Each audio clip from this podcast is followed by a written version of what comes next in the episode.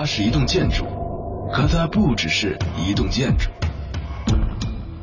它是一座城镇，可它不只是一座城镇；它是一门手艺，可它不只是一门手艺。它们都有一个共同的名字——文化遗产。这是历史和自然留给我们的无价财富。文化遗产日，我们走进文化遗产。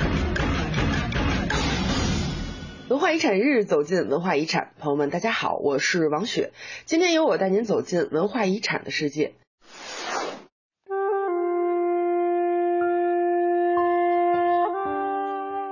这些年，我们看了许多的旅行宣传片，都会说自己是世界文化遗产。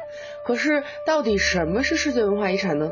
作为这个专业毕业的研究生，我就来简单的给大家科普一下。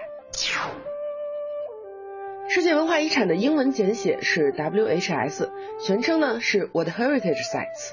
在英文当中，WHS 已经成为了一个专有的名词了，它指的是联合国教科文组织负责执行的国际公约的一个体制。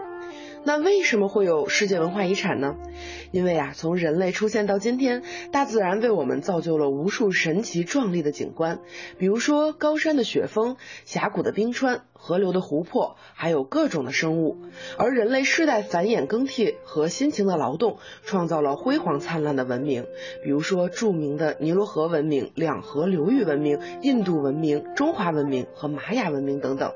他们很多的遗迹遗址、文物。碑刻、石窟和建筑群真是数不胜数，所以呢，到了上个世纪六十年代的末期，人们在开发这个世界的时候，发现了这些地方的发展和保护之间的矛盾，于是呢，人们开始意识到对于文化遗迹遗产的保护的重要性。随后，就在一九七二年，在巴黎，联合国通过了《世界遗产公约》。在这个公约当中，明确了文化遗产和自然遗产的概念。在这里呢，世界文化遗产专门指的是有形的文化遗产，和联合国教科文组织的另外一项非物质文化遗产呢，是两个完全不同的概念。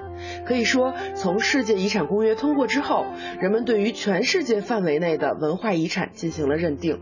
它的目的就是为了能够更好的保护那些对于全世界、全人类都具有普遍性价值的自然或者文化，或者呢是这两者兼备的地方。可以说，世界文化遗产的诞生是全世界范围之内对于文化的最高等级的保护和传承。现在呢，每一年联合国教科文组织都会专门的召开一次审批世界文化遗产的大会，让更多的人类文明留下的痕迹和那些地方、那些东西逐渐地加入到这项被保护的大计划当中来。